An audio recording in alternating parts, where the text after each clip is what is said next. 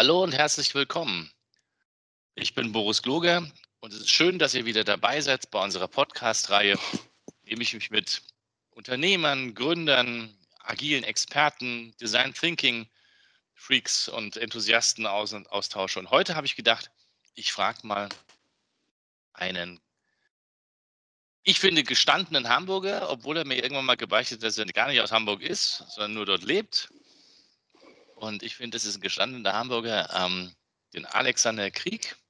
Der ist äh, vor, ich muss mich korrigieren, Alex, aber ich glaube, es war vor zwei Jahren geschafft hat, äh, zu uns zu kommen. Und ähm, Alex beschäftigt sich, seit er sich mit der Agilität beschäftigt, mit agilen Transformationen, agiler Organisationsentwicklung. Und das würde ich heute so ein bisschen als Thema nehmen, um mal dieses Thema agile Organisationsentwicklung so ein bisschen zu beleuchten. Aber bevor wir anfangen, Alex, bevor ich dich vorstelle, erzähl doch mal, wer bist dann du und was hat dich zu uns geführt? Oh, das sind ja gleich viele Fragen. Ja, hallo Boris, äh, schön, dass du uns die Chance und den Raum gibst äh, für das Interview. Na, ich lebe mittlerweile seit 25, ja, gut 25 Jahren in Hamburg, äh, damals über den Zivildienst war irgendwann die Überlegung, wie kommt man aus Baden-Württemberg irgendwie einigermaßen entspannt raus und kriegt dazu noch irgendwie einen Job und eine Wohnung. Berlin war 96 einfach äh, zu, also in Berlin hätte ich zwar einen Zivildienst eine Stelle erhalten, ähm, aber es gab keine Wohnung. Also ich meine, Sie können gerne kommen, aber bringen Sie eine eigene Wohnung mit oder, oder besorgen sich die halt selbst. Das war mir dann irgendwie so aus Baden-Württemberg kommend, aus, sag ich mal, eher Kleinstadtgefilden, war mir das dann irgendwie doch zu, zu, zu, ja, zu herausfordernd. Und in Berlin war die Situation, die meinten, ja, wir haben einen Job für Sie, also als Zivildienstleister, und wir haben auch noch eine Wohnung für Sie. Ich sage, ja, das klingt doch nach genau dem, was ich suche. So wurde es dann Hamburg. Ähm, ich selber bin in Ludwigsburg bei Stuttgart geboren und äh, ja, wie gesagt, seit 25 Jahren in Hamburg mit Unterbrechung. Ich bin zwei, drei Jahre durch Europa getingelt, habe eine Zeit lang in Zürich, in London, bei Genf und nochmal irgendwo gelebt. Das fällt mir gerade nicht mehr ein. Also bin ein bisschen durch Europa getingelt, bin ja seit gut über 20 Jahren mit dem Rucksack irgendwie weltweit unterwegs. Immer mal, wenn es irgendwie Zeit und Geld irgendwie früher zugelassen haben, dann mit dem Rucksack einfach geschaut, äh, was, was passiert so in Asien, was passiert so in Lateinamerika und äh, aber trotzdem den Heimathafen in Hamburg gefunden. Der schönsten Stadt Hamburgs, das musste noch sein. genau. Und wie bist du zur Agilität gekommen? Ja, das, da muss ich zurückdenken. Ähm, das ist wenn ich mich richtig erinnere, ja, ich erinnere mich richtig, das ist passiert. Ähm, ich habe ja, ich ja nach meinem Abschluss in der Informatik, äh, war ich eine ganze Zeit lang am DESI, also am Deutschen Elektronensynchrotron. Das ist dieser Teilchenbeschleuniger hier oben in Hamburg und äh, war dort aber nicht als Wissenschafts-, wissenschaftlicher Mitarbeiter, sondern war dort in der IT.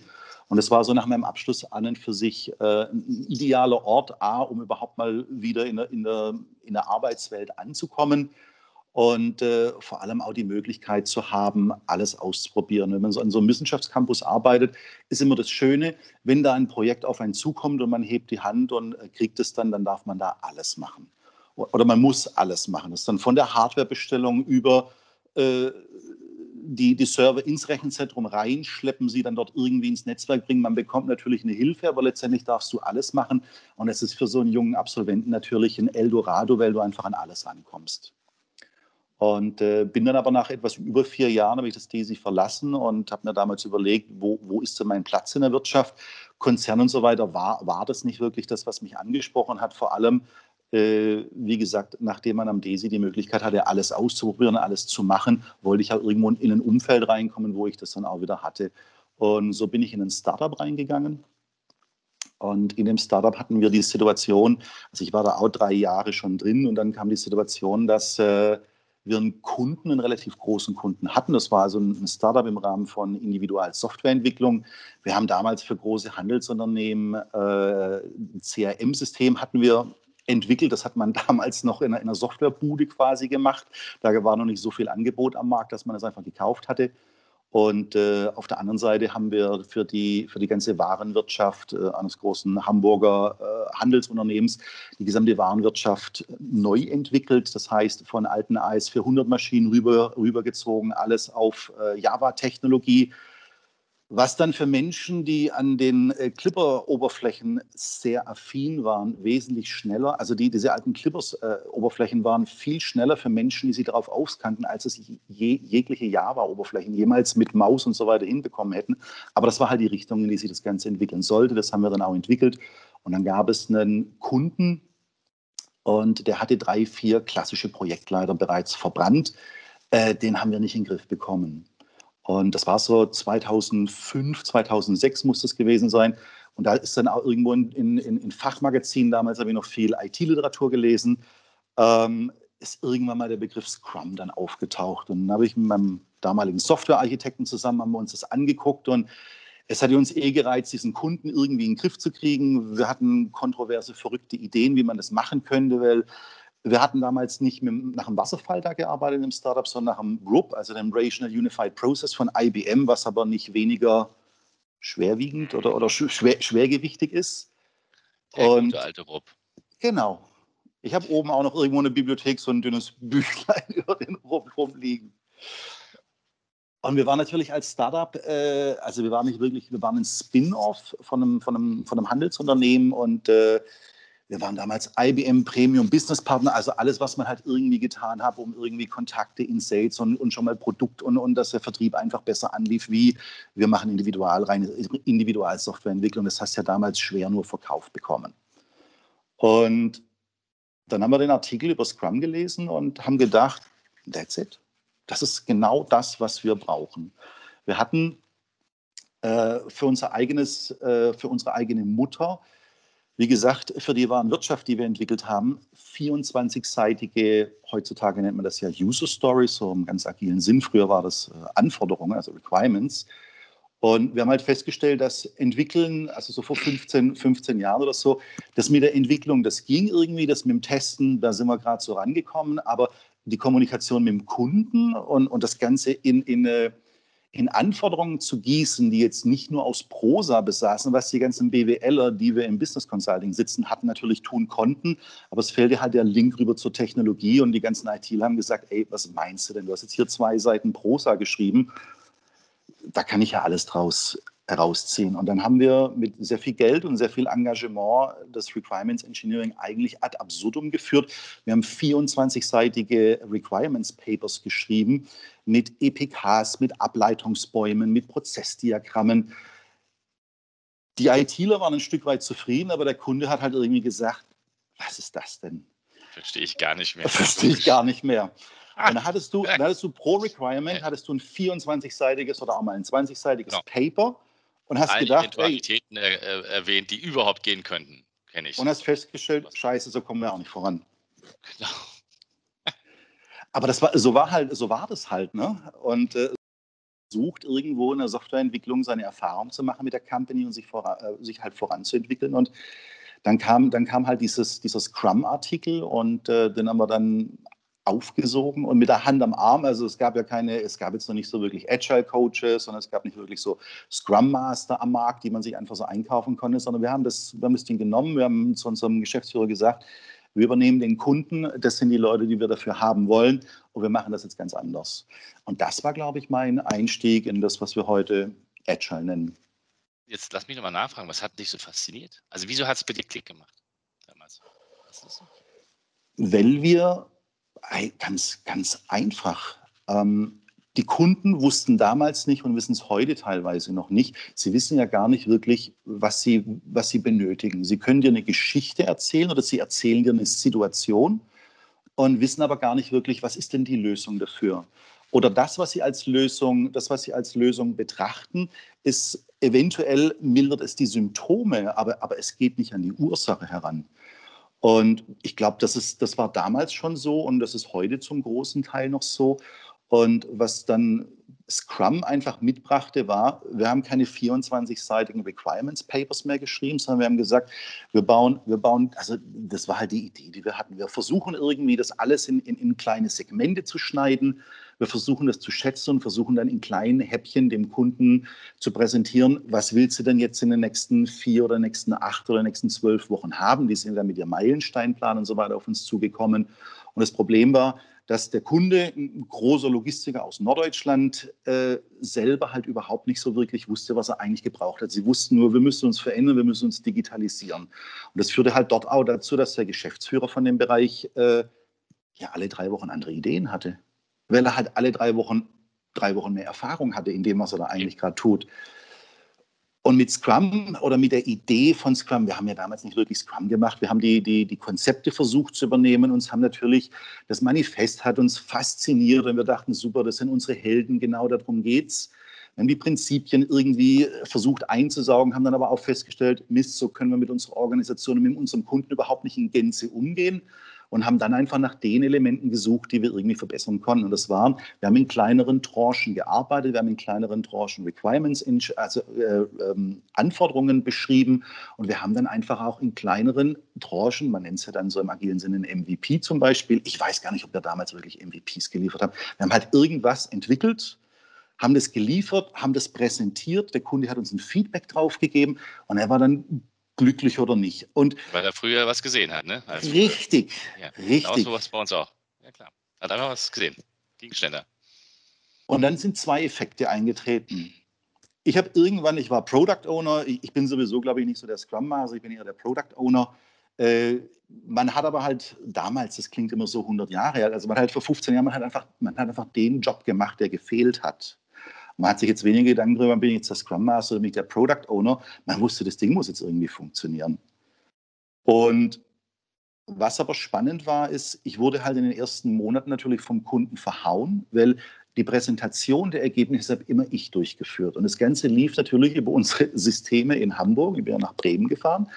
Und ich wurde dann immer verhauen, wenn was nicht funktioniert hatte. Und dann habe ich, zu habe ich zu meinem Team gesagt, Leute, ich, ich habe schon eine gewisse Schmerzresistenz und ich habe schon ein gewisses, eine Idee und ein Ziel, was wir da erreichen wollen, aber ich lasse mich nicht jedes Mal verhauen. Ihr kommt mit. Und das war ein ganz spannender Effekt, weil ich habe dann mein Entwicklerteam oder immer zwei davon, wir haben das so ein bisschen Rotationsprinzip gehabt, dass es nicht ganz so schmerzvoll für die Entwickler war, die da natürlich überhaupt gar keine Lust darauf hatten, sondern die wollten natürlich neben dem Kickerraum irgendwo halt an ihrem Zeug entwickeln. Punkt.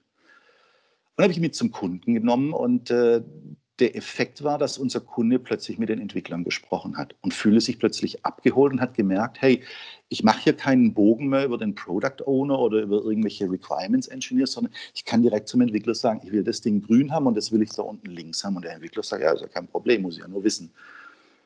Und die Entwickler haben halt auch festgestellt, okay, sie müssen mehr in die Lieferung kommen, weil wenn Sie die versprochene Lieferung zum Präsentationstermin nicht fertig hatten, dann wurde ich ja vermöbelt und nicht Sie. Und jetzt plötzlich standen sie halt selber in, in, in, der, in, der Linie ganz vorne. Und das, hatte halt den, das hat uns ein wahnsinniges Vertrauen beim Kunden eingebracht. Und meine Entwickler oder die Entwickler damals im Team haben halt begonnen, hey, der Kunde ist gar nicht so schlimm und wir können uns mit dem unterhalten. Und wenn wir Entwickler uns direkt mit dem Kunden unterhalten, können wir die Requirements oder die User Stories, die geschrieben werden, viel besser verstehen Plus, wir können unserem Product Owner äh, sogar helfen, die User Stories noch besser, noch technischer zu formulieren, so wie wir es benötigen. Und das würde ich sagen, ist ein Effekt gewesen auf Kundenseite. Wir haben den Kunden übrigens nach zwölf Monaten im Griff gehabt, aber so lange hat es gedauert. Es waren ja damals alles so, so Long-Runner-Projekte. Äh, also man hat das Projekt genannt, aber das Ding lief halt drei Jahre und hat halt einfach mehrere Mannschaften zerschlissen. Und nach einem Jahr kam dann auch der Kunde auf uns zu und meinte, wir haben da was gehört, das klingt eigentlich ganz spannend. Das nennt sich irgendwie total verrückt Scrum, was auch immer das bedeuten soll. Und dann meinten, haben wir gesagt, ey, ist ja cool, das gucken wir uns an. Erzählen Sie mal, was ist denn das? Weil wir hatten unserem Kunden natürlich tunlich vermieden zu sagen, wir arbeiten hier nach einem völlig neuen Vorgehen, weil er war ja total klassische Planung, Wasserfall oder RUB, also klassisches Vorgehen, Meilensteine, Big Front-Up Planning. Äh, da hat er sich wohlgefühlt und die Illusion haben wir ihm gelassen, und haben aber quasi mit ihm anders zusammengearbeitet. Und so nach einem halben, dreiviertel Jahr, als er dann auf uns zukam, meinen wir, ja, wir arbeiten seit einem Dreivierteljahr mit dir eigentlich so. Und er meinte, es ist mir gar nicht aufgefallen. Ich habe nur haben hier weniger Stress zwischen Dienstleister und Kunde. Wir liefern besser und ich bin irgendwie als Kunde viel entspannter und habe einfach ein Vertrauen in euch, weil ich mitbekomme, was passiert. Ja, aber was du ja gerade beschreibst, ist ja das, was ich ja auch erlebt habe. Wir haben ja damals nicht, damals, ähm, nicht die Leute erzählt, wir machen Scrum, sondern wir haben eigentlich unsere, unseren Motor. Ich habe das immer mit Motor äh, bezeichnet. Also wir haben einfach unseren, unsere Arbeit in den Griff bekommen und haben geliefert. Und wenn du anfängst zu liefern, erzeugst du Vertrauen, was du ja vorher nicht bekommen hast, weil du ja gar nicht geliefert hast, nicht? Weil du ja vielleicht nach zwei Jahren das erste Mal was gezeigt hast, das dann nicht das war, was der Kunde dann haben wollte. Weil nicht, wusste der ja gar nicht, zwei Jahre vorher, was er dann hat. Er wusste es nicht, genau. Und plötzlich fängst du an, diese Engine, ich nenne es immer diese, diese Liefer-Engine in den Griff mhm. zu kriegen und fängst an zu funktionieren. Dadurch erzeugst du Vertrauen. Und das lass uns doch mal den, den Bogen zu diesen agilen Transformationen spannen, die wir heute machen. Da habe ich immer das, den Eindruck, das gelingt immer weniger. Also weil wir das Rad zu groß drehen. Also das, wenn die großen Organisationen wollen agile Transformation machen, was nachvollziehbar ist, sie wollen ihre gesamten Businessmodelle umstellen, ganz klar. Aber sie drehen ein Riesenrad. Weil ich so ein Riesenrad drehe, dauert es halt wieder und alle reden über Transformation, anstatt einfach über das Liefern zu denken. Wie ist nur das? Oder ist das zu simplifiziert? Ich weiß es nicht, lass uns einfach drüber sprechen. ähm, ich glaube, da muss man sich erstmal die Frage stellen, wie kam es eigentlich, wie kam es von diesem Geskramme in der IT dahin, dass heute irgendwie alle von irgendwelchen Transitionen oder Transformationen sprechen. Ja. Das, also das war ja, das war ja, sag ich mal so 2005, als ich da so eingestiegen bin, 2005, 2006, da hat ja kein Mensch drüber gesprochen. Das hat ja auch kein Mensch wissen wollen, das hat ja auch keiner verstanden. Und ich glaube, das ist so eine, ich glaube, das ist aus zwei Richtungen passiert. Ähm, diese, die, die Idee der Transformation oder das, dass es da draußen im Moment angeblich alle wollen, oder zumindest, also viele reden ja drüber. Ähm, das ist zum einen mal, glaube ich, aus meiner eigenen Erfahrung heraus und aus dem, was ich so in der Fachliteratur oder auf Konferenzen höre, wenn ich da mit so alten Agile-Recken irgendwie am Diskutieren bin. Ähm, man ist halt automatisch irgendwann dazu gekommen, das war bei uns jetzt, sage ich mal, in so einem, in so einem Spin-off, das dann irgendwann so, so Richtung Grow-Up sich entwickelt hat. Wir waren ja am Ende irgendwie so knapp 300 Leute, glaube ich. Ähm, da hast du ja nicht so viel über Transformation gesprochen. Es ging einfach darum, irgendwann war das Budget vom, von der, von der, vom Mutterkonzern aufgeraucht und du musstest halt irgendwie gucken, dass du Geld verdienst und mit der Hand am Arm. Und ähm, mit wenig, mit wenig Konzept und mit der Hand am Arm, ich glaube, so ist es ganz gut beschrieben, bist du dann losgelaufen, hast halt nach deinem ersten erfolgreichen Scrum oder, oder agilen Projekt oder, oder sag mal ein Projekt mit, mit, mit iterativen Ansätzen und mit Feedback-Loops, mhm. um mal hier so ein paar Begrifflichkeiten in den Raum zu werfen, die du festgestellt hast, Mann, das funktioniert viel besser. Hattest du halt jeden Entwickler, der da mitgemacht hat, also jeden Tester, jeden Entwickler, jeden Architekten, jeden Requirements-Engineer, der dabei war, habe ich das in den Jahren damals erlebt, da hatte überhaupt gar keiner mehr Lust, anders zu arbeiten. Was passierte bei uns im Spin-off, sind halt immer mehr Teams entstanden, die so gearbeitet haben oder so arbeiten wollten. Und jeder hat es natürlich ein bisschen anders gemacht, weil es war ja noch nichts irgendwie klar definiert. Jeder hat versucht, in diese Lieferung, in diese Feedback und in diese Feedback-Loops reinzukommen. Und mir ist es dann erst etwas später aufgefallen. Ähm, also wir haben halt versucht, erstmal zu skalieren. Das heißt, mehrere Teams oder mehrere Projekte in diese Richtung zu bekommen. Und äh, natürlich gab es auch Projekte, wo das aus Gründen auch immer nicht ging. Der Kunde wollte nicht, du hast nicht die richtigen, die richtigen Leute gehabt, du brauchtest ja auch eine gewisse Motivation, so zu arbeiten. Es war ja nicht mehr so gemütlich wie im klassischen Projektmanagement. Du bist ja plötzlich eigentlich fast alle 24 Stunden auf dem Präsentierteller gesessen. Und dann haben wir halt, den, also ich war, ich war ziemlich lange in der IT-Projektwelt unterwegs und habe dann irgendwann festgestellt, ähm, ich komme an natürliche Systemgrenzen, wie ich es heutzutage nenne. Ich habe halt immer mehr festgestellt, je weiter wir das Rad drehen, je größer die Aufträge werden, je, je mehr Erfolg wir mit diesem Agilen oder diesem Scrum haben, desto mehr wollen wir natürlich, desto mehr Leute ziehen wir an. und immer mehr sind wir an Systemgrenzen innerhalb der Unternehmen gekommen. Das heißt, wir haben aus dem Projekt heraus festgestellt, oder ich dann meistens als Product Owner mit meinem Scrum Master zusammen, haben halt festgestellt, wir müssen den Rücken extrem breit machen. Wir zwei hatten uns mal darüber unterhalten, du hast gesagt, Mann, du hast da ja jahrelang Umbrella Management gemacht es ging, nachdem diese ersten, nach diesen, nachdem diese, diese Grassroot-Geschichte gestartet war und die Projekte größer wurden, ging es irgendwann daran, du wolltest ja gar nichts anderes mehr. Das war zumindest, ging es mir so und den Leuten, mit denen ich erfolgreich zusammengearbeitet habe, ging es so. Und wir sind an einen Punkt gekommen, wo wir die, diese, diese Initiativen gegenüber der noch klassisch funktionierten, strukturierten Welt schützen mussten, um so arbeiten zu können. Und deswegen meine ich, für mich ist das Ganze bottom-up entstanden mit diesen Transformationen. Ich bin dann irgendwann so 2015, 2016 an den Punkt gekommen, dass ich gesagt habe, das macht für mich alles so keinen Sinn mehr. Ich habe keine Lust mehr, agile Projekte zu führen in Unternehmen, die einfach überhaupt gar nicht verstehen, warum wir das tun und die vor allem nicht verstehen, dass der Erfolg, der erzielt wurde, hatte ihnen gefallen. Sie waren aber nicht bereit, die nächsten, die nächsten Schritte oder die nächsten Konsequenzen einzugehen und zu tragen. Dass wir darüber hinausschauen, wie müssen wir den Rest der Organisation denn jetzt anfassen und transformieren. Und da ist jetzt ein, ein Sprung passiert oder eine Entwicklung, ich sage mal, in der Literatur in der Literatur kann man das ganz gut beobachten. Ich habe einmal einen Vortrag darüber gehalten. Es fing 2011, 2012 an, dass wir in, also ich sage mal, amerikanische und europäische äh, Fachliteratur fing es an, dass die ersten Modelle entstanden sind. Ich kann mich dann, glaube ich, äh, glaube Esther Darby war das mit ihrem, mit mhm. ihrem äh, Fluency Model. Das war so mehr oder weniger das erste Modell, wo ich ganz grob mir irgendwie festgestellt habe, als ich mich mit, mit äh, Transformation, also mit, mit Unternehmenstransformation beschäftigt habe. Ich musste mich ja erstmal reinarbeiten in das Thema. Ähm, festgestellt, okay, das war so mehr oder minder das erste Modell, was da irgendwann mal am Markt erschien. Und in den letzten vier, fünf Jahren ist das Ganze explodiert. Es gibt immer mehr Bücher darüber. Und seit vielleicht drei Jahren sind auch die Großunternehmen so weit, dass Vorstände und Geschäftsführer sagen, digitale Transformation, agile Transformation, wobei das, das Vorstellen und Geschäftsführer Agilität im Mund nehmen, das erlebe ich erst seit 12 bis 24 Monaten. Das gab es in meinen Augen oder meiner Erfahrung zuvor nicht. Und jetzt mhm. haben wir seit kurzem die Situation, dass die Konzerne oder die Unternehmensspitze das möchte und von unten eigentlich schon sehr viel getan wurde. Die da unten sorry, also bottom-up, die reden aber halt immer noch über Skalierung und die, die von oben kommen, die reden die ganze Zeit von Transformation. Und in dieser Gemengelage befinden wir uns, glaube ich, gerade im Moment. Ja, das ist schön zusammengefasst. Das ist mir auch immer aufgefallen, weil ähm,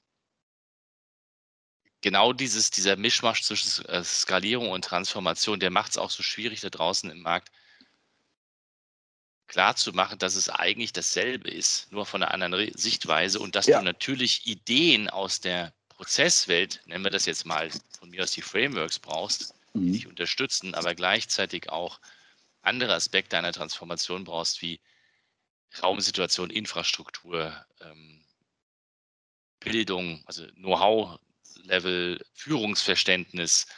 Und dann kommst du quasi, dann, dann wird das Gleiche daraus. Wenn du einfach nur hardcore irgendein Skalierungsframework einschraubst, hast du noch gar nichts gewonnen, außer dass die Leute vielleicht sich noch öfter mieten müssen. Ja. Und mhm. vielleicht irgendein noch ein Paper entsteht oder man benutzt halt ein noch längeres äh, äh, Taskboard, wie wir das damals bei der EWE e gemacht haben. Ja, was war sieben Meter lang? Da muss überlegen, sieben Meter Taskboard. Das 2,50 Meter hoch war. Na klar, du hast halt 250 SAP-Entwickler, die du da äh, synchronisieren willst. Ne? Das ging alles, war wahnsinnig mühsam. Ähm, aber du hast schon recht, die, die, Organisationen haben sich eigentlich noch nicht verändert gehabt. Das fängt jetzt so langsam an, dass dort ein Bewusstsein entsteht, glaube ich auch. Ja. Was sind denn für dich die Elemente einer Transformation? Was muss man denn dann sich anschauen? Oder, was, oder machen wir es konkreter? Ich würde sagen, das, das ist jetzt genau. An? Naja, es kommt, drauf an, es kommt erstmal darauf an, was ist denn der Projektauftrag? Ja, klar. hast du vielleicht hast du ein Beispiel. Ich, ich meine, die, sagen wir doch mal ehrlich, es ist vielleicht für mich so eine, so eine andere Krux. Es gibt ja, alle reden da draußen von großen Unternehmenstransformationen, aber diese Riesentransformation, die alle reden, mhm. das kann, was weiß ich, ein riesiger DAX-Konzern anfängt, komplett agil zu arbeiten, das existiert ja gar nicht. Es ist, es ist, äh, Ah, es ist, ein, es, ist ein, es ist ein großes, komplexes Thema, in das wir da jetzt reingehen. Ja. Ähm, Du hast mich da ja selbst mal gechallenged, als ich dann mit dem Thema Organisationsentwicklung äh, so um die Ecke kam und nicht mehr losgelassen habe. Und hast mir mal die Frage gestellt, ja, was nimmst du mit? Also was, was, was willst du transformieren? Red mal, was, was für eine Größenordnung? Und äh, da hast du mich so ein bisschen aus dem Visionsraum in, in eher in den, in den Missions- oder in den taktischen Raum reingeholt, mir erstmal irgendwie nochmal in diesem ganz Großen nochmal zu überlegen, was ist denn überhaupt realistisch, was kann man überhaupt anfassen. Und was natürlich schwer ist, wir versuchen, wir versuchen hauptsächlich Unternehmen, die in den letzten, ich sag mal, 20 bis 100 Jahren klassisch strukturiert gearbeitet haben, denen versuchen wir oder die versuchen wir zu transformieren in eine Richtung, die das Unternehmen digitaler aufstellt, die es agiler aufstellt, um mal mit diesen ganzen Buzzwords auf, aufzuräumen, die es einfach einer Organisation ermöglichen, schneller und, und in, in Iterationen, in, in, schnelleren Iterationen oder Inkrementen zu liefern durch die gesamte Organisation. Das ist also die, die Basisidee, um die es geht. Mhm. Und ich selber begleite Unternehmenstransformation, also die, die größten, die ich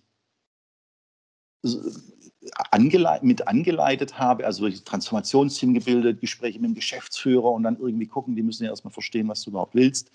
Äh, oder ich muss Ihnen erstmal erklären, was Sie eigentlich gerade beauftragt haben. Das ist ja noch viel lustiger.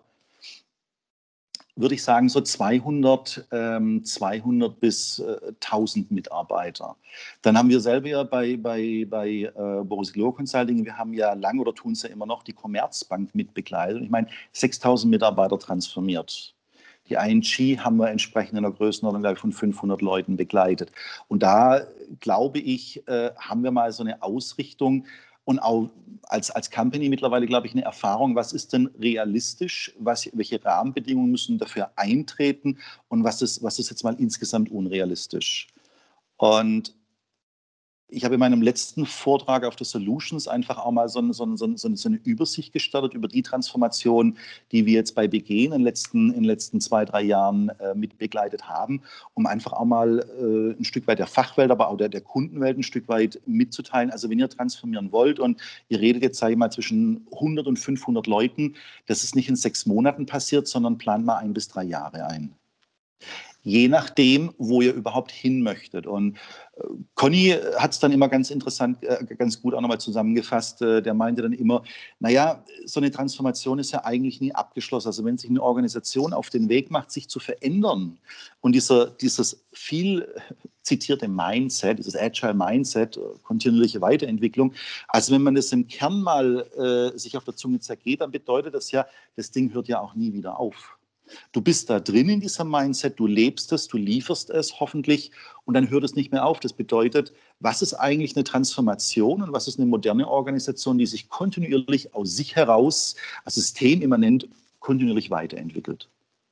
Und das ist momentan da draußen auch so ein bisschen eine Diskussion, die mich manchmal auch ärgert, weil es werden einfach irgendwie, es wird auf der einen Seite über Flying Pigs gesprochen und, und auf der anderen Seite werden die, die, die eigentlichen neuralgischen Themen, um die es geht, die werden noch nicht angefasst. Teilweise, weil sie von einigen Agile-Coaches da draußen überhaupt nicht verstanden oder durchdrungen werden.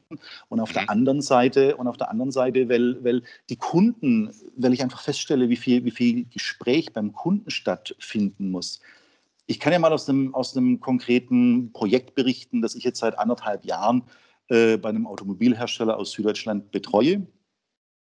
Da war am Anfang die Idee, ähm, der Kunde wollte einen Sparringspartner, Strategie, also für, für, für Strategieentwicklung wollte er einen Sparringspartner haben. Wir sind dann zusammengekommen, haben uns irgendwie unterhalten und ein Kunde meinte, äh, Mensch, Herr Krieg, das klingt irgendwie spannend, da machen wir jetzt weiter. Und dann war die Idee, die wollen eine, eine Produktorganisation bauen. In einer Abteilung mit 100 internen, 100 externen so typisches Automobilverhältnis, so 50 intern, 50 extern. Anders funktioniert das Ganze ja da draußen gar nicht. Ähm, ja, was wollt ihr denn machen? Warum, warum? Und dann, dann mal die Frage stellen, warum wollt ihr das denn überhaupt? Das, da, war, da sind wir dann schon immer mal perplex. Ja, wir haben Sie doch jetzt hier als, als, als Strategieberater und Coach geholt. Und anstatt uns jetzt zu sagen, wie wir das machen, stellen Sie uns erstmal eine Frage, warum wir das überhaupt wollen. Da sage ich ja, herzlich willkommen. Und das ist dann spannend, weil es dann bei den Kunden erstmal Klick macht. Man, der legt uns jetzt hier gar kein Angebot hin und sagt so, ja, das ist ja die Blaupause, das machen wir. Und der fragt uns erstmal, warum wir es überhaupt tun wollen. Da sind die auch alle noch mitgegangen. Das hat auch allen irgendwie dann doch auch Spaß gebracht, bis sie dann irgendwann mal zu dem, zu dem Themenpunkt haben, was sind eigentlich eure Produkte? Ja, sind die, die, Engineers gekommen und, und auch äh, hier der, der, Abteilungsleiter. Und unsere Produkte sagen, nee, das sind gar keine Produkte, die mir da vorstellt. Da ist die Stimmung sichtlich gekippt. Da, da, stand, da stand auch so die, die Stimmung im Raum, den Krieg schmeißen wir raus, das bringt alles nichts. Klar. Ähm, das sind die, mal aus dem konkreten Beispiel, also das sind halt die Punkte, wo man ran muss. Ich glaube, viele Unternehmen wissen gar nicht, was eigentlich ihre Produkte sind. Sie liefern, natürlich, sie liefern etwas, aber innerhalb von Abteilung ist ihnen gar nicht klar, was ist eigentlich so wirklich ihre Teillieferung. Und wenn Sie jetzt in einer Produkt- oder Serviceorganisation denken, als wenn Sie jetzt im Rahmen einer Produkt- oder Serviceorganisation denken wollen, dann müssten wir uns darüber Gedanken machen, was ist denn unser Produkt und was ist denn unser Service. Dann kommt natürlich auch der Gedanke ins Spiel, End-to-End -End und Cross-Funktionalität. Ich habe gerade ein, ein, Interview äh, von, von Lutz Meschke, äh, Vorstand, der Vorstände bei der Porsche AG, mir angehört und auch er spricht von der Produktorganisation, von End-to-End-Lieferungen, äh, von agilem Vorgehen, von Digitalisierung. Wir bringen Softwareentwicklung jetzt wieder in die Organisation rein. Ich finde es schön, dass es auf den Ebenen mittlerweile so besprochen wird. Die Herausforderungen, die es für eine Abteilung oder für einen gesamten Geschäftsbereich bedeutet, der ist immens. Ja, Denn klar. die meisten Organisationen sind nun mal in funktionalen Silos aufgebaut. Aus gutem Grund, der, sage ich mal, bis vor 20 Jahren ja auch eine gute Entscheidung war. Aber der Markt und, und die Situation hat sich halt verändert und dieses silohafte Denken bringt uns halt jetzt nicht mehr weiter. Jetzt ist aber das Problem, mit ganz, mit ganz einfachen Scrum-Ideen schaffe ich es jetzt natürlich nicht, so eine Silo-Organisation zu transformieren in, in so eine Produkt- oder so eine Netzweltorganisation. Das muss in einzelnen Schritten passieren und man muss natürlich immer die jeweiligen, sich auch die Systemgrenzen anschauen. Also hier ist es dann die Systemgrenze einmal die andere Abteilung, dann brauchst du auch irgendwie die Führungskräfte, die du dahin entwickeln musst, dass sie überhaupt, äh, wie du es ja auch in deinem Buch beschreibst, äh, Selbstorganisation braucht Führung. Also wer führt denn die ganzen Mitarbeiter überhaupt in diese Selbstorganisation rein? Die materialisiert sich ja nicht aus dem luftleeren Raum. Genauso wie in den ganzen Scrum-Büchern, wo immer irgendwie drinsteht, wir machen Scrum, aber irgendwie Ressourcenmanagement etc. wurde ja in der Scrum-Literatur nie besprochen. Das hat sich immer irgendwie alles aus dem Vakuum herausgebildet. Naja, klar, weil du immer davon ausgegangen bist, dass es irgendwo da ist, nicht? Und, äh, und es ist ja eigentlich erst durch die Beschäftigung, das finde ich immer so faszinierend. Also heute wird ja immer agil als, als eine Methode verkauft, die, die man macht. Also du machst Scrum, du machst Design Thinking, du machst Kanban, du machst, keine Ahnung, Nexus oder was, wie, welcher, also man muss irgendwie immer was machen. Und ich habe das aber, als, als ich angefangen habe, ja anders erlebt. Das war ein Diagnosesystem. Also du hast angefangen zu sagen, lasst uns doch mal iterativ. Also die, die Grundidee, können wir nicht irgendwie mal schauen, was wir in zwei Wochen fertig kriegen oder vier Wochen am Anfang. Ja? Mhm. Und wen brauchen wir dazu? Haben wir eigentlich alle? Ja, vielleicht haben, weil wir haben ja mit fängst ja mit irgendwas an. Ja, wir haben halt die, die wir haben. So, okay, dann lass uns doch mal schauen, was wir miteinander liefern können. Also, mhm. Hm, das fragst ja dein Team. Was geht denn in drei Wochen? Und dann stellst du plötzlich fest, ja, da geht ja gar nicht. Also das fehlt hier und das fehlt hier und das fehlt hier und die, der Betrieb macht nicht mit oder das Management macht nicht mit oder der Product Owner oder wer auch immer, hieß ja nicht Product Owner, der Produktmanager oder Produktmanager. die Marketing mhm. ja, der weiß ja gar nicht genau, was der möchte. So. Und, und ich glaube, genauso müsste man das auch mit den Transformationen sehen. Also zu sagen, ja, ja, also nicht hinzugehen und sagen, hier, wo ist die Blaupause? Das machen wir jetzt so. Ja, und mhm. dann machen wir Transformation, sondern hinzugehen und sagen, ja, langsam, wir benutzen auch das als äh, Diagnosesystem und zu sagen, okay, wir benutzen einfach mal eine Idee, wie man eine iterativ und inkrementelle Abteilung zusammensetzen könnte und schauen mal, ob das jetzt, wo, wo, wo uns das hinführt. Also ja. die Diagnose quasi stellen und nicht, das ist das neue Arbeitsmodell. Ja. Aber das ist, äh, es ist halt so ein bisschen, ich mag es jetzt gar nicht, dass ich sowas sage, äh, weil das ist jetzt irgendwie so abgedroschen. Ja. Das stimmt ja im Kern auch ein bisschen. Also so dieses Henne-Ei-Ding. Ähm, das macht ja auch eine Transformation im Kern schwierig. Denn auf der einen Seite, auf der einen Seite brauchst du erstmal eine Abteilung oder einen Geschäftsbereich, äh, den du, der, der, der transformieren möchte. Dann musst du erstmal rausfinden, wohin will er sich eigentlich transformieren und warum will er das? Da musst du rausfinden, wenn es, wie gesagt, also wenn das viel beschworene Ziele, die, diese, diese sagenumwobene Produkt- und Lieferorganisation ist, was sind eure Produkte und Services? Und wenn du denn dann nach all diesen, diesen, diesem Fragenkanon, wo man eigentlich schon fast mittlerweile Pattern aufstellen könnte, weil so nach fünf, sechs Jahren Organisationstransformation kann ich sagen, ja, jede Transformation ist anders.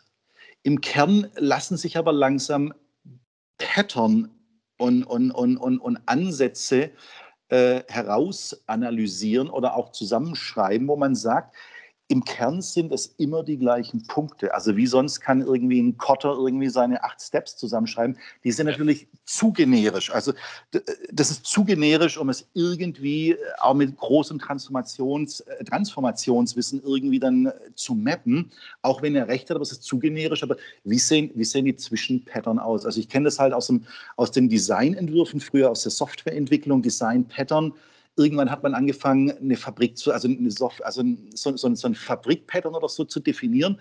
Und danach wusste jeder, der sich mit objektorientierter Programmierung beschäftigt hat, ey, wenn ich das Ding bauen will, wenn das das Ziel ist, ist es das Pattern. Und das. Pattern ist es immer. Dann hole ich mir noch meine Getter- und Setter-Funktionalitäten. Ich gucke Variablen, baue das Ding zusammen und hat es funktioniert. Und genau dasselbe entsteht ja seit mehreren Jahren im Bereich des Cloud Computings, des DevOps etc. Äh, wir kriegen immer mehr, wobei DevOps ist immer noch zu nebulös einfach. Ähm, wenn, man sich da, wenn man sich da die Literatur der Besten aktuell liest, ähm, sind auch die auf der Suche nach den Pattern dafür, um es dann den Nachfolgenden etwas zu vereinfachen, zu sagen, hey, this is it. Also macht es so und wenn ihr nicht bereit seid, es so zu machen, dann lasst einfach die Finger davon, weil es wird nichts. Und das sind, glaube ich, noch Pattern, die wir in, im Rahmen der Organisationstransformation momentan am Suchen sind. Dafür braucht man, man muss es irgendwo theoretisch durchdringen, also man muss ein Stück weit verstehen, was ist eine Organisation oder was ist eine, eine Organisation mal als System betrachtet. Was sind die, wie auch du in deiner Pyramide ja immer erzählst, was sind die Architekturen, was sind die Strukturen, was ist die Kommunikation, was sind die jeweiligen Führungsebenen das ist schon ziemlich ekliptisch. Das Spektrum ist echt riesengroß, aber es hilft nichts. Man muss es irgendwie grundlegend durchsteigen, um zu verstehen, an welchen Enden kann ich was wie verändern. Und ja. dann kommen wir unweigerlich an die Situation, ähm, ganz am Ende, dass wir auch ans Vertragswesen ran müssen. Das heißt, wenn ich halt irgendwie so ein äh, übertarifliche Führungskräfte in den Konzernen habe, wir haben äh, letztes Jahr mit einem Kunden zusammen begonnen, äh, die Führungsrollen zu definieren. Also was macht jetzt irgendwie so ein, so ein, so ein Chapter Lead oder was macht so ein Produktmanager oder ein Chief Product Owner, um einfach mal ein paar so, so, so Labels und Vokabeln hier ins Interview reinzuwerfen. Was machen die denn, wenn das denn zuvor äh, Abteilungsleiter, Fachabteilungsleiter, Bereichsleiter waren, wie Sie denn Ihren Job als, als moderne oder als digitale oder als agile oder Management 3.405. Führungskraft, also wie sieht es denn aus und wie sieht es innerhalb dieser Organisation aus? Und das war, das war eine Herkulesaufgabe, sich mit den Führungskräften zusammenzusetzen und speziell das Thema Headcount, den es ja auch auf Teamebene gibt. Also du bist halt der beste Teamleiter, wenn du ganz viele Teammitglieder hast und das Zweite sind dann halt irgendwelche Budget- oder Projekttitel. Äh, das heißt, je mehr, je, mehr, je mehr Projekten dein Team beteiligt ist, desto mehr Budgettitel von ganz oben runter dekliniert irgendwie erhältst du. Und dann bist du ein richtig guter Team, Abteilungsbereichsleiter. Das ist natürlich Nonsens. Und das ja, kann man. denke schon, nicht? Also ich meine, wenn ich möglichst das kann man machen, bekomme, das kann man machen, wenn es funktioniert. Und das kann man machen, solange es funktioniert. Wenn ich aber wirklich mich transformieren möchte, ist halt ein Thema, an das ich ran muss. Denn wenn ich dann plötzlich von einer Abteilung und von einer, von einer Teamidee in, in eine Produkt- und Service-Team-Idee end-to-end, wow, total verrückt, beginnen zu denken, dann funktioniert das mit dem Headcount nicht mehr, dann funktioniert das mit den Projekttiteln nicht mehr. Und wir mussten in einigen Abteilungen sogar beginnen, die Budgets, die von der, von der Organisation oder irgendwelchen Digitalräten äh, besprochen und verabschiedet wurden, die mussten wir entsprechend neu schneiden, damit diese ganzen Budgettitel zu Projekttiteln wurden oder zu Service, äh, also zu Produkt- oder, oder zu Service-Titeln wurden. Und das sind natürlich echt große Herausforderungen, wo du dann auch mal einen Betriebsrat oder mal einen Geschäftsführer oder auch mal HR benötigst, äh, da mitzumachen und das vielleicht auch etwas größer für die ganze Organisation zu denken. Ja, aber was du ja gerade beschreibst, ist ja etwas, was man fast noch nirgendwo hört oder nachlesen kann. Also das ist ja das, was, was ich so faszinierend finde. Ist, also ich kann ja, äh, ist ja auch äh, meine eigene Erfahrung, in den Laufe der letzten 20 Jahre sind wir an immer mehr Themen herangekommen, die wir eigentlich anpacken müssen. Nur dazu gibt es fast niemanden, der das schon mal gemacht hat. Also das, was du gerade beschreibst, dass eine Organisation anfängt, sich über ihre, ihre Finanzen quasi zu agilisieren, das ist ja, mhm. also wo, wo, wo passiert das? Also, also im Sinne von, wo gibt es da draußen eine Community, die sagt, ey Leute, wir müssen jetzt eigentlich mit den Finanzen, also mit den CFOs mal reden und sie mal bitten, uns dabei zu helfen, zu agilisieren. Hm. Die bräuchtest du ja, die dann sagen, hey Leute, okay, dann überlegen wir uns halt ne, eine andere Art und Weise, wie wir das Geld verteilen im Unternehmen. Ist an sich egal. Solange ich mein Controlling umstelle, ist, kann mir das ja wurscht sein als, Control, als, als CFO. Ähm, aber möglicherweise muss man dann auch schauen, sich, sich die Geschäftsberichte umschreiben, was der internationale ähm, äh, Standard der sogar hergeben würde. Mhm. IFS, IFRS heißt das Ding. Ähm, aber ey, das ist ein Rad, das versteht kein, also kein agiler Coach ist verkehrt, aber das ist wirklich ein Rad, da habe ich zu wenig Menschen bis jetzt getroffen, die sich auf dem, auf, der, auf dem Level mit Organisationsentwicklung beschäftigen. Also es wird immer mit, über Menschen gesprochen, es wird immer über Prozesse gesprochen, aber es wird fast nie darüber gesprochen, wie ich dieses Budgetthema in den Griff kriege. Also ich würde sagen, das Budgetthema, und wir reden jetzt ja noch nicht über die Verzielung innerhalb von Verträgen von ja, Mitarbeitern. Ja. Ähm, und das dritte Thema, das einfach ist, ist wirklich die, äh, die Führungskraft. Wie, wie bringe ich die Führungskraft, also wie, wie beschreibe ich eine moderne Führungsrolle und was beinhaltet eine, eine, eine moderne Führungsrolle? Und äh, wie wir ja vor zwei Wochen ähm, im, im, Training in Frankfurt irgendwie lange diskutiert haben, kommen ja wirklich äh, systemtheoretische Ansätze, reflexives Management und laterale Führung, um mal so einen Komplex aufzubauen, zueinander, mit dem man sich ein Stück weit als Führungskraft beschäftigen muss, wenn man in dieses, in dieses neue Führungsthema rein möchte. Aber jetzt haben wir hier das Rad ein bisschen größer gespannt und das sind alles Themen, ich kriege eine Führungskraft nicht innerhalb von drei Monaten transformiert oder neu ausgerichtet. Das muss eine Führungskraft wollen und sie muss halt auch bereit sein, auf die Reise zu gehen. Ich selber merke auch für mich äh, immer wieder, ähm, wie es dann mir auch immer wieder mal schwer fällt, mich an die eigene Nase zu fassen, wenn ich ein Feedback bekomme und, und versuche wirklich so ein so reflexives, also so in, in kontinuierlichen Feedback-Loops äh, mir mehr oder minder so ein 360-Grad-Feedback einzuholen. Das ist ja nicht immer schmeichelhaft. Und das, das, muss man schon wollen und das muss man teilweise auch aushalten. Aber das, was danach entsteht zwischen mir als Führungskraft und auch dem, dem Team, also die, die ich vielleicht führen darf, wenn die das denn wollen, das ist schon auch eine, eine, eine sehr spannende äh, Erkenntnis. Und um vielleicht mal hier zu, zu BG Consulting irgendwie reinzuschauen, du hast mich ganz am Anfang gefragt, was denn, wie es denn bei uns jetzt da hier so gefällt und was denn da so ein bisschen anders ist. Mhm das ist natürlich schon ein spannender Punkt, den wir, wie du es ja selber immer sagst, so ein bisschen auch die, die Company als, als Versuch oder als Laboratorium einer agilen Organisation, wo man es wirklich am lebenden Objekt leben und ausprobieren kann. Denn, und das ist ja auch die, die Krux, die ich äh, in den ganzen Jahren vor äh, BG erlebt habe, ist, man hat Agile auf dem Leistungsportfolio, das habe ich selber erlebt, weil ich schon mal von Beratungsunternehmen fünf Jahre lang Leistungsportfolio aufgebaut habe die Organisation intern aber halt einfach überhaupt gar nicht instantan bereit war, äh, sich in die Richtung, in die Richtung zu entwickeln. Wir haben es gestartet, wir haben es probiert, wir haben tolle Ergebnisse erreicht. Aber das Projekt lief intern auch zwei bis drei Jahre und ich würde sagen, das war öfter nach links und rechts gehen als, als nach vorne gehen. So hat sich zumindest angefühlt und da sind wir, glaube ich, bei BG einfach einen Schritt weiter. Äh, ich will nicht sagen, dass das bei uns dass es bei uns leichter ist als irgendwo anders. Das ist es nicht. Äh, es ist herausfordernd, aber es ist eine Herausforderung, die wahnsinnig viel Spaß macht und wo man auch immer wieder mitbekommt, die gesamte Company hat da, hat da richtig Bock drauf, auf diese Herausforderung. Und es ist nun wirklich nicht leicht, äh, wie wir es ja bei BG tun, lateral zu führen, also nicht disziplinarisch zu führen. Wie motiviere ich denn meine Mitarbeiter in meinem Team oder in meinem Standort, äh, mir zu folgen, der Vision zu folgen? Wie, wie schaffe ich es, äh, meine Kolleginnen und Kollegen darauf, äh, dafür zu begeistern? Und gleichzeitig müssen ja ihre persönlichen Ziele sich da drin auch noch irgendwo widerspiegeln. Mhm. Das ist schon herausfordernd, aber ehrlich gesagt, ich wollte auch nichts anderes tun. Wie erlebst du denn bei uns reflexives Management? Was machen wir denn dazu?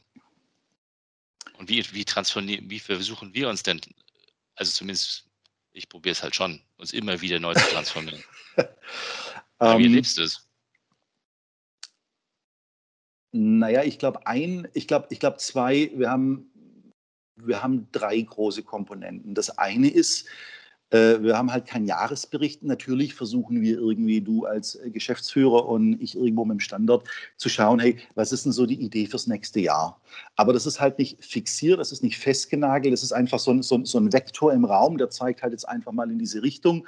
Und wir gucken aber alle drei Monate wirklich für die Gesamtcompany nach, ist der Weg noch richtig oder müssen wir die Company ein Stück weit ausrichten? Das ist das eine, was mir bei uns sehr gut gefällt. Das zweite, was mir bei uns sehr gut gefällt, ist, dass wir äh, so kontinuierliches Feedback leben ähm, und das aber auf einer freiwilligen Basis und dass wir das auch nutzen, ähm, egal ob du Junior, ob du Management, Senior oder Executive Consultant bist. Du kriegst ein Feedback oder du kannst dir ein Feedback von allen Ebenen einholen oder sollst das ja sogar tun und kannst dich dann auf der Ebene entsprechend auch versuchen weiterzuentwickeln, wenn du das möchtest. Und was mir halt auch gut gefällt, sind, dass wir uns alle drei Monate mit der Gesamtcompany zusammensetzen, dass wir uns wirklich diesen Circle Way gehen, also diese, diese Kreisarbeit mit der gesamten Mannschaft machen, ähm, wo sich einfach auch niemand verstecken kann und wo jeder sich einbringen kann. Und es ist dann egal, ob es jetzt ein Junior Consultant oder ein Executive Consultant ist. Jeder kann zu einem, zu einem Geschäftsziel oder zu einem Ziel, also zu einem Objective, das wir da ausgeben, äh, kann da eine Meinung dazu haben.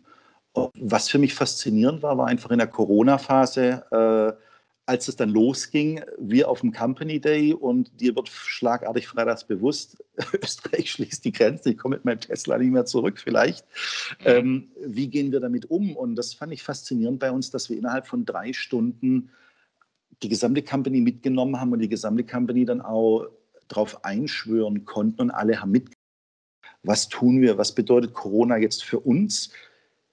Und wie müssen wir mit unseren Kunden umgehen? Weil wir können sie nicht allein lassen, auch wenn wir nirgends mehr hinreisen dürfen. Wie nehmen wir unsere Kunden mit und wie helfen wir unseren Kunden, ihre Mitarbeiter mitzunehmen und nicht alleine zu lassen? Und das gefällt mir bei uns bei BG sehr gut. Und was mir noch gut gefällt, dass wir wirklich, ich habe es früher jahrelang in Unternehmen reinbringen wollen, so, so ein Kommunikationsmarktplay. Also einfach ein Marktplatz, sowas wie jetzt MS Teams, äh, toll, dass es dann Microsoft irgendwann auf den Markt bringen musste und es dann alle gekauft haben. Aber das propagiere ich seit zehn Jahren, dass Companies einfach intern offen kommunizieren.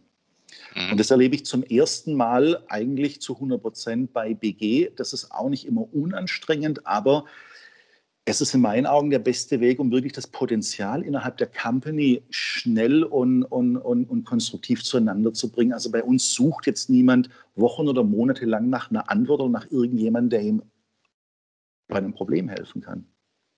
Ja, klar, weil wir unser Support-Channel haben und bei uns die, die Regel gilt, Fragen statt Suchen. Ja. Ja, das ist das, was ich, äh, wenn ich ein Coaching mache, Leuten immer denke, wie, der spinnt jetzt, wie Fragen statt Suchen. Jetzt dann die Leute auf. Ähm, lass uns du, aber zum Abschluss würde ich gerne noch mal unseren äh, Zuhörern eine Chance geben, zu verstehen, wie wir den Kontakt während der Corona-Zeit gehalten haben. Weil ich fand, das ist was, da ist was, ich finde, da ist was Besonderes gelungen. Hast du, und du, ich habe ja, ich erlebe es ja nur von dem, was ihr erzählt und mhm. dem, wie wir intern uns aufstellen und das, das gelungen ist. Aber wie ist denn das bei euch? Wie haben denn die Kunden das wahrgenommen? Wie habt ihr denn mit den Kunden jetzt konkret gearbeitet? Wie hat denn das funktioniert, da jetzt im Lockdown trotzdem Teams zu führen? Hm, also aus dem, ich kriege natürlich auch die Kollegen und Kolleginnen aus der, von uns aus der Company mit, was die so tun oder getan haben. Ähm, aber ich kann nochmal konkret irgendwie von, von einem Projekt, das ich in der Corona-Phase mitbegleitet habe, berichten. Wir haben uns halt überlegt, wie, also A, freitags kam die E-Mail, alle bleiben zu Hause wir noch auf dem Company Day und montags war dann die, die Geschichte, wie, wie, wie kommen wir alle zusammen. Wir hatten die, die Situation bei dem Kunden, dass äh, solche Kommunikations-, solche, Kollabora solche ich sag mal, Tools zur Kollaboration innerhalb der Kommunikation, wie zum Beispiel MS Teams, das, das gab es schon. Und äh, ich habe mich dann mit dem BG-Team verabredet und meinte, hey, Lass uns die nächsten 48 Stunden einfach mal schauen, wie die Kommunikation vor allem wie die, wie die Führung im Rahmen von Priorisierung hierauf reagiert, auf das Ganze. Das haben wir uns einen Tag angeschaut und dann habe ich zu allen äh, Scrum Masters und, und, und, Agile Coaches äh, aus, aus dem Team gesagt, wir, wir fahren die zwei Wochenzyklen runter auf 24 Stunden Iterationen weil das Wichtigste, was wir jetzt im Moment zu tun haben, ist, dass wir niemanden verlieren und dass sich niemand alleingelassen fühlt. Und das Dritte, was wir zu tun haben, wir müssen Priorisierung für die Teams herstellen. Und das war natürlich für die jeweiligen Geschäftsführer, Vorstände, Bereichsleiter, Abteilungsleiter ein Riesenbohai, weil die selber nicht wussten, wie jetzt damit umzugehen. Und was wir versucht haben, ist dann ähm, A, 24-Stunden-Iteration, auch zu versuchen, was liefern wir innerhalb von 24 Stunden, also was können wir liefern und wir haben uns in, der, in, den ersten zwei Wochen haben wir dreimal am Tag die Teams, das jeweilige Team zusammengerufen. Morgens, am Nachmittag und am Abend, weil es durch die Konzernspitze wirklich zwei, dreimal am Tag neue Ausrichtungen gab. Und es ging ungefähr 14 Tage lang. Nach den 14 Tagen waren die Teams schon so darauf eingestellt und glücklich, dass sie sich mit uns jeden Tag dreimal unterhalten konnten, wenn es nur eine Viertelstunde war. So wusste jeder, was passiert. Niemand wurde alleine gelassen. Und nach ungefähr einem Vierteljahr haben wir aus dem Konzern heraus äh, erfahren, dass interne Feedback war, die, es ist verrückt, aber diese Abteilung hat eigentlich besser performt als äh, vor Corona. Und das, obwohl alle zu Hause waren. Das war so ein bisschen die Experience, die ich mit dem Team bei dem Kunden gemacht habe und auch so ein bisschen das Feedback, was wir erhalten haben. Beantwortet das ein Stück weit deine Frage? Ja, ja sicher. Und ich glaube, es gibt auch ein Bild und, und es zeigt ja auch gleichzeitig, dass man vielleicht jetzt nicht, wenn es keine echte Krise ist, wie die ersten zwei oder vier Wochen, aber der Pattern ist ja eindeutig nicht, also äh, oder zumindest für mich eindeutig zu sagen, ich muss halt dafür sorgen, dass alle in einer Organisation, wenn ich mich selbst organisieren soll als Mitarbeiter, mhm. dann muss ich Ahnung haben, wo die Reise hingeht. Also ob die über den Vorstand, wir haben zum Beispiel eine, ein anderer Kunde, eine Bank hat uns erzählt, dass dort der Vorstand sich einmal in der Woche eine Dreiviertelstunde Zeit genommen hat und allen immer erklärt hat, wo es jetzt gerade langläuft, was gerade los mhm. ist. Und das hilft Menschen einfach, sich selbst zu entscheiden, was ist die richtige Richtung oder was machen sie, um in diese Richtung zu laufen. So rum, ja. Mhm. Und ich erlebe halt, und das erlebt ihr ja auch, dass das in einer nicht agilen Organisation eben nicht der Fall ist. Also die Leute werden monatelang im Unklaren darum gelassen, was jetzt eigentlich los ist. Und gleichzeitig hörst du über die, bei großen Läden über die Medien, dass irgendwelche Stellenabbaus passieren oder dass die Zahlen nicht so toll sind oder was auch immer, ja. Oder der Aktienkurs geht gerade runter und die Mitarbeiter wissen gar nicht, warum der Aktienkurs runtergeht. Mhm. Ähm, also ich glaube schon, dass dieser, dass das ein wesentlicher Pattern ist, der auch dabei hilft, in einer, in einer Situation mit, oder mit einer Situation klarzukommen, wo nicht mehr jeder im Büro ist. Weil das wird ja wieder passieren. Wir merken es ja gerade. Ja. Also ich habe gerade mit einer anderen äh, Kundin von uns gesprochen, die sind seit März, sind die immer noch im, in, äh, zu Hause. Also die, die waren immer noch nicht in ihren Büros. Ja. Das aber, das aber bei denen, mit denen ich gerade kommuniziere, ist das ähnlich. Die ersten fangen, also die ersten großen Automobilunternehmen fangen gerade wieder an, jetzt mal außerhalb der, Produ außerhalb der Produktion. Ich höre immer Lockdown. So wirklich ein Lockdown, wie er da draußen propagiert wird, den gab es ja an und für sich. Aber in das Thema will ich jetzt überhaupt gar nicht rein. Äh, das ist zu kritisch und, und zu groß für die letzten drei Minuten. Ähm, aber es wurden ja, egal wo wir hinschauen, mal abgesehen von, vom Reiseverkehr und, und von, sagen wir mal, Hotellerie, Gastronomie und, und Events, also äh, Konzerte äh, etc., mal abgesehen von diesen Bereichen, die leider Gottes alle nicht so die mega Lobby hatten, außer vielleicht irgendwie Lufthansa, war es ja nie so, dass alles komplett down war. Und was, glaube ich, die ganz große Erkenntnis ist, ähm, ich habe es gestern Abend in einem Interview erst wieder gehört. Äh, da hat eine, die, die, die Deutschlandchefin von Oracle ähm, gesprochen und der Deutschlandverantwortliche von Huawei, äh, wie die erzählt haben, wie sie mit dem Lockdown umgegangen sind. Und äh, Oracle sagt halt auch, es ist erstaunlich, wie gut es funktioniert. Am Ende des Tages hat äh, Corona oder hat diese, diese, diese Pandemie oder diese Krise uns eher eigentlich etwas ermöglicht, das wahrscheinlich in Deutschland so über die nächsten fünf Jahre nicht funktioniert hätte. Ich will es jetzt nicht schönreden, aber mhm. wir können auf die tragische Seite gucken, aber wir können ja auch mal auf die Seite gucken, ähm, wo, wo ist denn ein Nutzen oder ein Gewinn, den wir daraus ziehen können. Und der Gewinn oder den Nutzen, den wir daraus ziehen können, ist sicherlich, dass digital, digitale Arbeit, verteilte Arbeit, Kommunikation im virtuellen Raum sicher Homeoffice äh, sicherlich etwas ist, das sehr gut funktioniert und die deutsche Industrie nicht äh, am Boden zerstört oder zum Brachliegen bringt. Wie die Nivellierung des Ganzen über die nächsten ein, zwei Jahre aussieht, das wird wahrscheinlich jede Company für sich selbst entscheiden. Oracle geht davon aus, äh, dass ein Großteil der Mitarbeiter wahrscheinlich gar nicht mehr ins Büro zurückkommen. Äh, andere Unternehmen wie jetzt äh, VW-Konzern reden eher davon, ähm, dass irgendwie in Rotationsprinzipien oder dass mindestens zwei Tage pro Woche durchgängig in, im Verwaltungs- und IT-Bereich in Homeoffice angesehen wird. Also ich glaube, da erwarten uns noch viele Neuerungen über die nächsten Monate. Und ich bin eh der Meinung, der wirklich spannende Teil mit Corona, der steht uns im Moment gerade eher noch ein bisschen bevor, sagen wir so über die nächsten sechs bis acht Monate. Das glaube ich auch. Ich glaube auch, dass jetzt die Unternehmen nicht nur ihre Organisationsstrukturen transformieren müssen, ob die jetzt agil werden oder, oder agiler oder Wie auch immer, sollen halt liefern. Oder, wenig, oder, oder weniger silosfähiger oder was. Aber sie werden auch alle anfangen müssen, ihre Businessmodelle über kurz oder lange ein bisschen anzupassen. Das glaube ich auch. Das glaube ich aber schon seit zehn Jahren. Ja, ich, ja aber ich habe einen Tweet gelesen, ich weiß nicht, vor, ganz am Anfang, vor, vor sechs oder acht Wochen war das, eher vor acht, die dann geschrieben haben, was war der beste Change Agent ja, ähm, der letzten zehn Jahre. Und dann stand irgendwie, stand irgendwelche Kotter und wie sie nicht alle heißen. Und dann stand halt Covid-19 darunter. irgendwie, äh, Interessant. Ja? Also, ne, ist klar, von draußen kommt der Druck und die Organisationen müssen hm. sich verändern.